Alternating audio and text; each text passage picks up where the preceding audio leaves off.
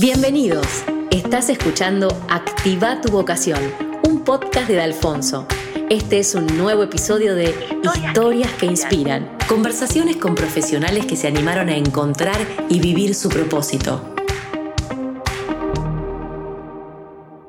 Bueno, Rodri, primero que nada, gracias por estar acá. Bienvenido a este espacio. A ustedes. Vamos a arrancar por una pregunta que a veces cuesta un poco responder. Si yo te digo, ¿quién es Rodri Fernández Viñez? ¿Cómo te describirías en pocas palabras, a nivel más personal? Creo que de, todas las preguntas puede ser la más difícil de todas.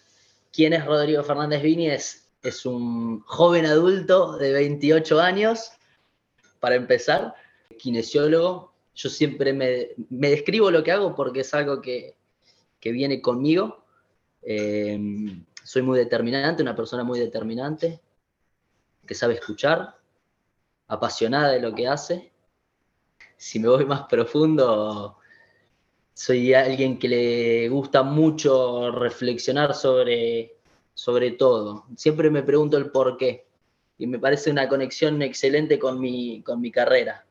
El saber por qué pasa esto, por qué lo otro, por qué hago esto, por qué nos movemos así, y creo que es algo que me soy bastante jede, soy bastante pesado en ese sentido porque siempre tengo una pregunta de por qué, pero bueno, es algo que también me representa. Muy bueno, para este podcast viene bárbaro igual, ¿eh? Ese lado más profundo, perfecto. Y si vamos un poco, Rodri, a tu infancia, ¿no? ¿Te acordás un poco a qué jugabas cuando eras chico? Si tenías algún juego recurrente. Siempre hice deporte siempre hice deporte, entonces la verdad que tenía bastante parte de mi tiempo ocupado en eso. Arranqué de muy chiquito, a los 4 o 5 años, con el fútbol, deporte que no era el mío, no era el mío porque era muy malo, muy malo. Después pasé al hockey, o pasé por todos.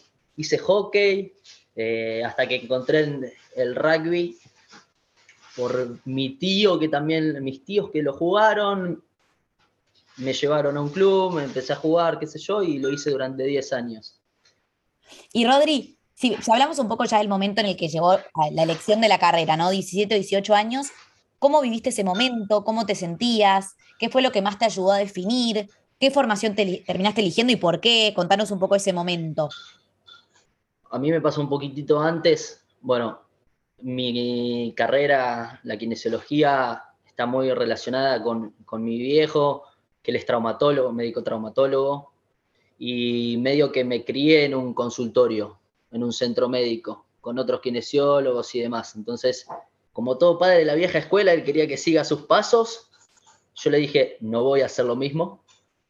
Y los kinesiólogos siempre son esa herramienta que un deportista tiene, un, hombro para, para, llorar de la lesión, te escuchan en los problemas que traes día a día, y son los que te empujan para sacarla adelante. Así que dije, voy a hacer esto, voy a hacer esto. Siempre tuve en la cabeza lo mío es el deporte. Y a los, ya a los 18 años, yo terminé el colegio a los 18. Ese último año me acuerdo empezar a, había, una, en donde, lugar donde yo vivo, yo soy de zona oeste, General Rodríguez, Buenos Aires. Había una expo universidad no me acuerdo quién hacía la Expo Universidad, entonces fui a ver las universidades. Y yo estaba entre la Universidad del Salvador o la Universidad de Buenos Aires. Y, en ese momento lo que más me tiraba era El Salvador, porque por lo que yo había leído, con la gente que había hablado, tenía buenas, buenos lugares de prácticas deportivas. Entonces opté, opté directamente por eso. Dije, bueno, voy a esto porque sé que acá está lo que yo quiero.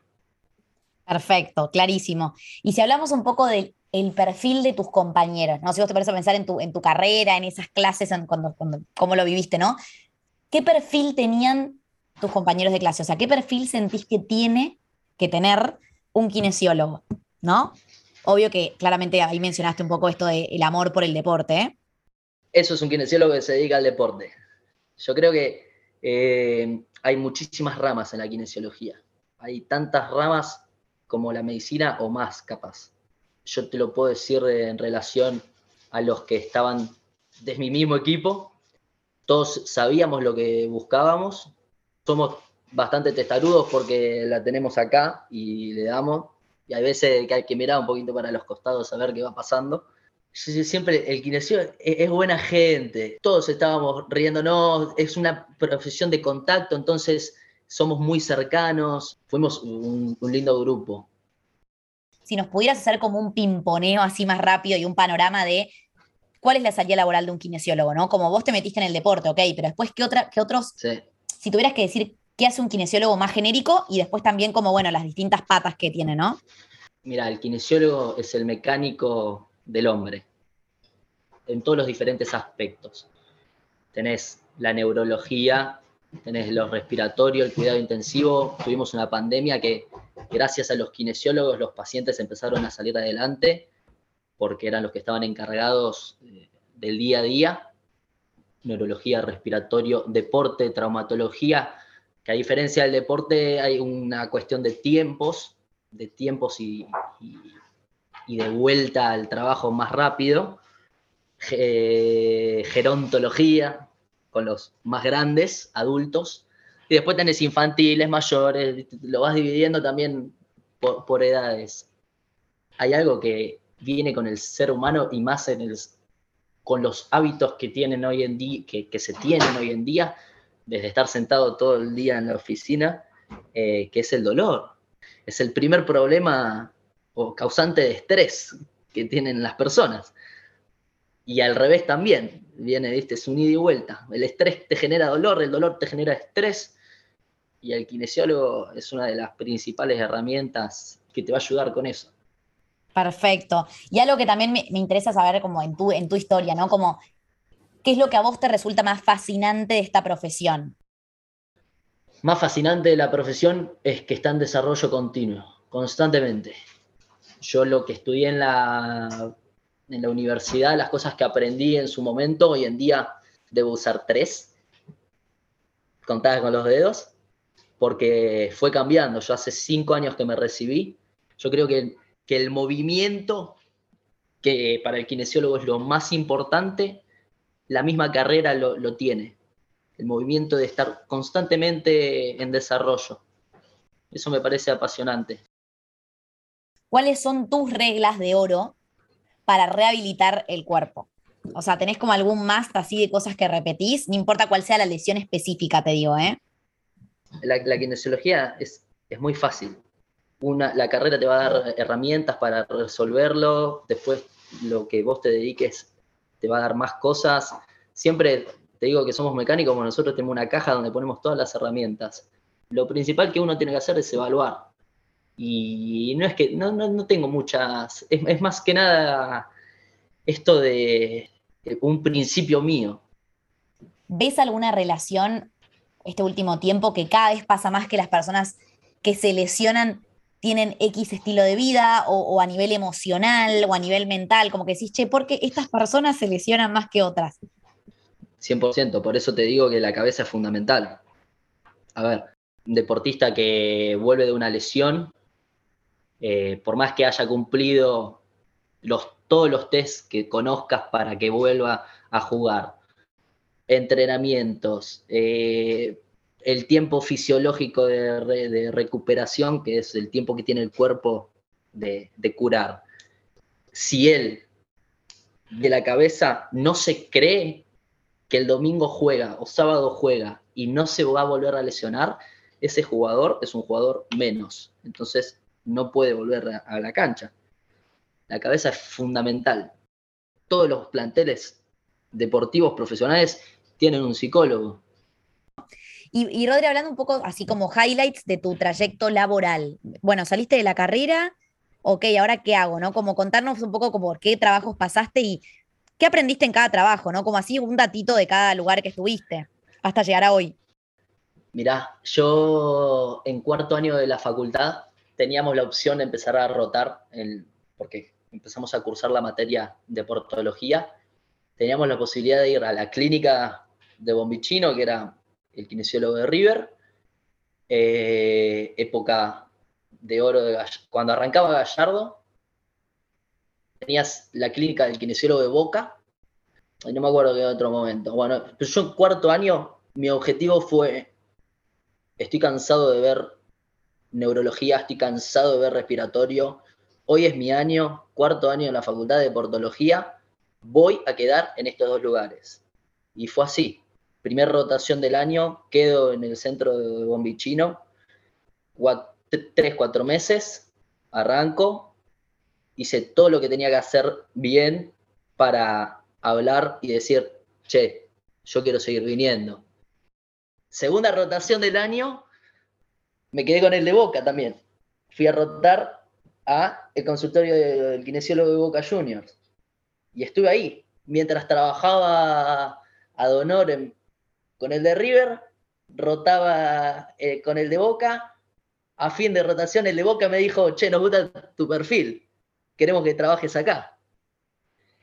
Y en ese momento, bueno, yo, la palabra para mí es, es fundamental. Yo ya estaba con el de River, yo soy de Boca, ¿En serio? Eso te iba a preguntar, ¿de qué cuadro era? Ahí con él, las oportunidades que se me abrían en este lugar eh, mm, iban más conmigo, entonces dije gracias.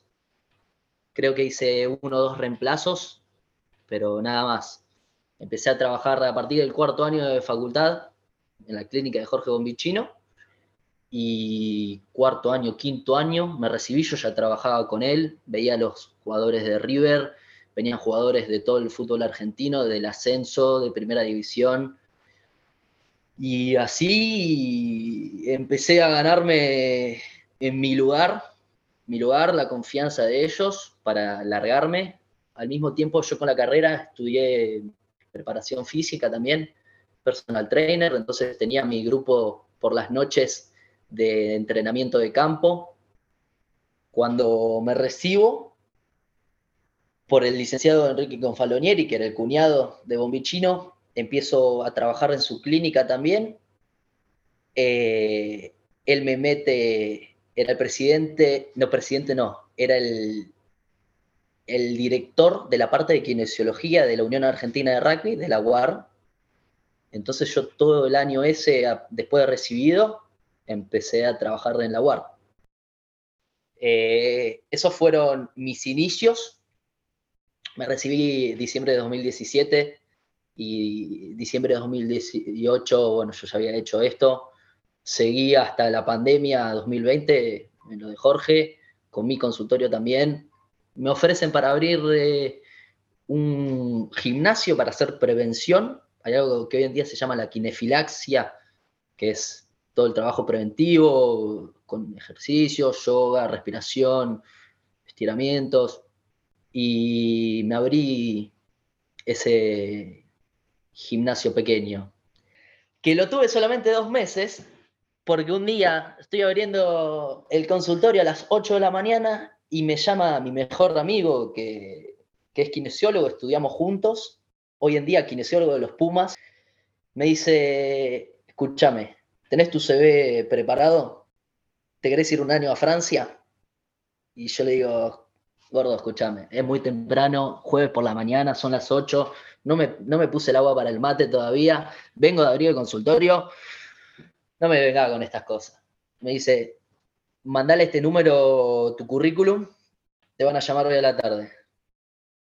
Y así fue.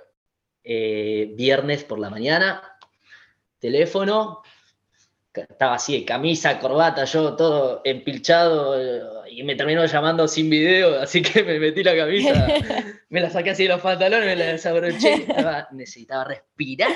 Claro. así que me llamaron, tuve la entrevista, me dijeron, mira, somos un equipo que asciende este año, vamos a ascender a la, la tercera división el año que viene, si todo se da como queremos. Estamos armando todo desde cero, no tenemos kinesiólogo, el preparador físico era el preparador físico de Puma 7, que lo habían contratado hacía un mes. Yo lo, había estado con él dos o tres días, entonces lo, conocía de nombre, sabía su laburo y me interesaba muchísimo. Aparte digo, ya está, o sea, me voy a Francia, cuna del rugby, y, soy yo. Él me termino la llamada, me dice, bueno, te mando en estos días el contrato, me levanto el domingo a las 10 de la mañana, contrato en WhatsApp, todo lo que me ofrecían, qué sé yo, por un año, Me dice, ¿aceptas? Sí, obviamente. Me dice, te mando el martes los, los pasajes de avión. Decime cuánto tiempo necesitas para acomodarte en Argentina. A lo que le dije, dame 15 días. Y en 15 días yo cerré, pasé todos mis pacientes que tenía, los que estaban ya eh, terminando la rehabilitación, los terminé, los otros los pasé a otros kinesiólogos. Y bueno, el, que había mm, dicho, bueno, lo abro y estuve dos meses, lo, chao, dije chao. Y así, así. Ya la semana me había dicho, trabajo 10 días y a la semana yo ya no podía trabajar más. Ya a mí el, martes me llegan los pasajes y yo el viernes yo cancelé el consultorio. Tenía la cabeza volada. Me vine acá a Sarlá, Sarlá la Caneda, sur de Francia, eh, y, y, empecé a meter. Aprendí, aprendí el idioma. Desafío más grande de mi carrera, aprender la carrera de vuelta en otro idioma. Y arranqué, arranqué con una camilla al costado del vestuario, una camilla que le faltaba una pata. Al mes tuve una camilla buenísima por un, un partener, un, sponsor del club, que era mi cumpleaños. Entonces me dijeron, te vamos a regalar la camilla. Me regalaron la camilla. Compré el, la, presoterapia, electroestimulación para hacer la recuperación después de los partidos, día después de los partidos y el día después de alta intensidad eh, en la semana de entrenamiento.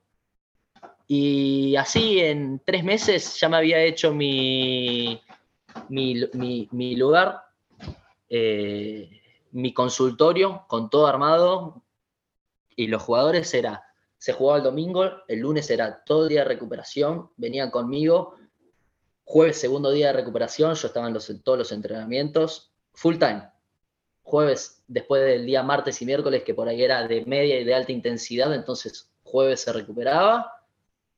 Terminamos el campeonato invictos, no nos ganó nadie. Terminamos como mejor equipo de Francia. En todas las divisiones era el equipo con más puntos e invicto de Francia. En el medio, bueno, tuvimos un problema, el presidente termina con problemas con la justicia, eh, no se sabía si se iba a continuar la temporada que seguía, los jugadores empezaron a irse, entonces llegamos a un partido de cuartos de finales con de 23 jugadores, 16 que no iban a estar el año que viene. Entonces ah. ya todo el mundo quería que termine la, la temporada. Hoy en día las cosas están mejor, pero bueno, fue un golpazo y creo que la situación más difícil de mi carrera.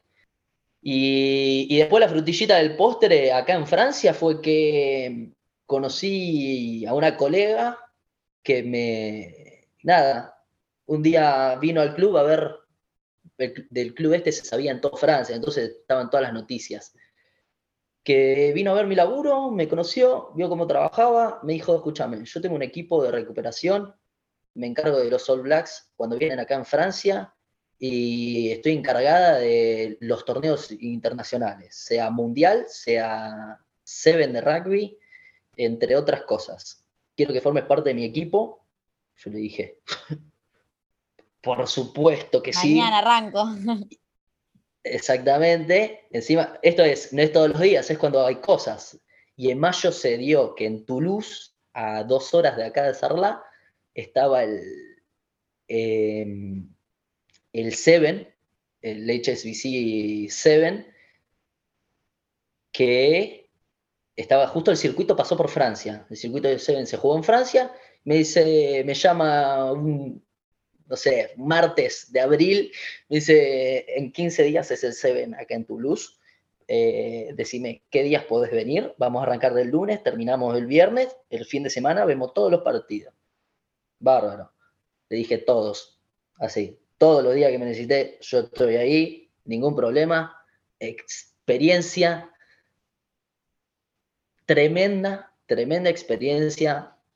Hicimos la, parte de recovery a Australia, Fiji, que es una de las mejores selecciones en Seven, Nueva Zelanda, el equipo de Francia, no. Estados Unidos, Sudáfrica y no me acuerdo si otro más, pero esos seis grandes eh, pasaron, yo estaba con mi camilla y venían, tenían algún problema o había que hacer masajes, lo que fuera, estábamos ahí, pasaban los jugadores por mi camilla, yo hablaba, a mí me encantó porque aparte hablé en francés, hablé en inglés, eh, no hablé español, bueno, no hablaba ningún español desgraciadamente, pero bueno, fue una experiencia de la hostia. Sí, profesional y personal. Increíble. Sí, sí, sí, sí, sí. La presión en el deporte es desde, mira, de entrada ya tenés una parte económica que claro. los jugadores salen mucha plata, te presionan, entonces hay que, eh, desde ese lado es difícil. Y después el tiempo, porque si un desgarro tiene que estar en tres semanas, y bueno, el técnico ya te va a decir a, los 10 días, escuchame, necesito a este jugador. Más si es un jugador fundamental para el equipo. Y ahora, Rodri, hablando un poco también de la propuesta de valor, ¿no? Esto que se suele hablar mucho como, ¿qué es lo que vos buscás transmitir o aportar? A nivel general, ¿eh? más allá de lo profesional, como mezclando todo. Si vos decís, che, ¿cuál es mi aporte en general? Que, la que tu carrera profesional es una herramienta para lucir ese aporte, ¿no? Yo respeto muchísimo la carrera, la amo, es, mi pasión. Eh, siento que eh, en cuanto hablas de vocación, que yo te digo que la vocación es lo, para lo que uno nace, y yo te digo, la kinesiología, yo nací para hacer esto, eh, la, la, amo y es una parte de mi vida. Cuando te digo trabajé 11 horas, no me importa porque para mí es jugar. Yo juego, estoy trabajando. No, no me importa. Cuanto más trabaje, más me divierto, más aprendo, eh, más cosas para contar después tengo. Entonces, desde ese lado, yo lo respeto muchísimo y, trato de que la gente que muchas veces ve mal la kinesiología porque tuvo malas experiencias, porque como todas las profesiones, hay gente que por ahí no le gusta o no, no, sabe, no tiene las herramientas necesarias, no es que no sabe, sino que no tiene las herramientas hay pacientes para todo el mundo. Hay pacientes que son buenos para mí y otros pacientes que no, porque capaz que viene a buscar algo que, y yo se lo voy a encarar desde otro lado y no le va a gustar porque se tiene que mover mucho por, e, por A o por B. Entonces, hay pacientes para todo el mundo. Eh, no te define como que sos peor o mejor profesional, sino que encontraste a quién dirigirte. Eh, yo trato de cuidarla, trato de mostrar y de enseñar a mí me gusta enseñar y me parece fundamental no solamente decirte a vos por qué tenés que hacer este ejercicio y decirte hacerlo 10 veces. Es fácil indicar, pero por ahí no es tan fácil explicar por qué tiene que hacer eso. Y una vez que uno lo explica y sabe cómo llegar a la persona, esa persona lo aprende y al aprenderlo ya es algo que le queda para toda la vida. Lo internaliza. Le queda para toda la vida. Eh, entonces, yo creo que somos maestros, maestros, no porque somos los mejores, sino porque somos maestros de enseñanza. Te pasa, Rodri, que además de que vos decís, nacés con una vocación, ¿no? Que esto que lo dijiste también, me quedé enganchada ahí, digo, más allá de que nacés con, una, con un para qué, ¿no? Con, que, hay, que hace falta descubrirlo, ¿no? ¿Qué, consejo vos le darías a una persona que está por elegir su carrera para justamente conectarse con eso, con lo que ya viene, como decís vos? Eh, punto número uno, no escuches a nadie. Tómate el tiempo que sea necesario. Yo, a ver, a, mí me pasó, bueno, que como dije antes, que medio que crecí, entonces yo ya lo sabía y me fui dando cuenta cada vez más que era lo que me gustaba. Pero hay gente que por ahí tarda un poco más en darse cuenta que es lo que quiere. Entonces, no hay que, no, que no se apuren no se apuren, eh, hay tiempo sobre todo. Yo con 28 hay veces que no sé qué es lo que quiero, eh, desde lo más mínimo. la, decisión más fácil de qué vamos a comer esta noche y hay veces que no sabés. Es parte de la vida, tal cual. Entonces, es parte de la vida, entonces no hay que frustrarse por no saber lo que quieren, tómense el tiempo que sea necesario. Me encanta, me encanta y aparte esto de, ensayar, es un ensayo también, o sea, la vida en general, ¿no? Como que probamos por acá, vos fuiste a Francia, te mandaste, estás ensayando, estás viendo que después, qué surge después, como es una apuesta y es ensayar, nunca sabes, no es un cuadro final. Entonces también está bueno pensarlo sí, Tal cual. Sí, totalmente.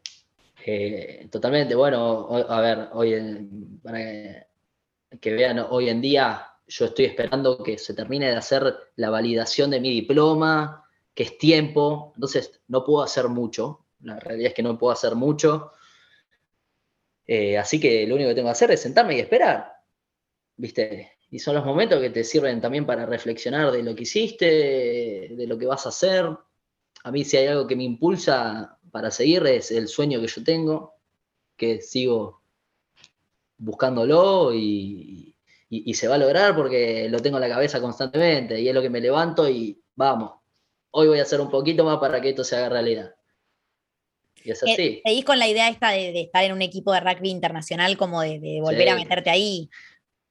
Ya tuve, tuve las llamadas, desgraciadamente por el tema del título no lo, no lo pude hacer. Mira, sin eh, ir más lejos, hace dos semanas me llamó un equipo de Inglaterra para formar parte de su plantel. Que nada, que terminaron eligiendo un kinesiólogo que estaba en la ciudad, porque yo les dije, a mí me tienen que dar el departamento y los tickets de avión. Claro. Entonces le salía más barato el otro kinesiólogo que estaba ahí viviendo. Bueno, pero, ya fue un montón que te hayan llamado. Sí, ni hablar. Primera experiencia que tuve, una entrevista en otra, en un segundo idioma, ¿viste? Tal cual. Entonces, las cosas se van dando, las cosas se van dando uno tiene que saber esperar, ser paciente. Bueno, Rodri, no te quiero robar más tiempo que ya te sacamos un montón y estar de allá. es la hora de, la comida que le robamos. Eh, gracias de verdad por tanta sabiduría, eh, siendo tan joven, por, toda la experiencia de verdad impresionante que hiciste y que te hayas animado a estar allá. Eh, ya tenés tres idiomas ahí que estás manejando. sí, contagias, contagias mucha pasión, de verdad, así que fue un placer escucharte. Eh, ojalá se dé eso y seguramente que sea así en muy poco tiempo con otros equipos de allá. Eh, así que bueno, fue un placer de verdad escucharte. Qué lindo el lugar donde vivís. Muchísimas gracias. Que estés ahí. En es un cuento de hadas, cuentos de hadas, realmente. Esto fue Activa tu vocación.